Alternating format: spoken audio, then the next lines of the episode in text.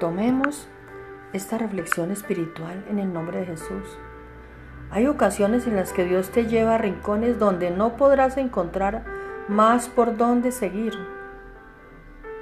Solo que el lugar donde Dios se encuentra jamás te impedirá que salgas por ahí. Él jamás te obligará a adorarle. Solo quiere mostrarte que sus leyes, estatutos y preceptos no son gravosos. La gente le llama tocar fondo.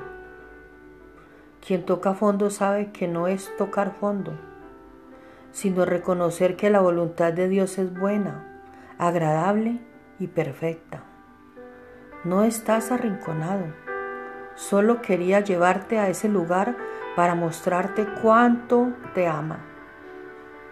La salida está abierta, puedes salir o correr a sus brazos.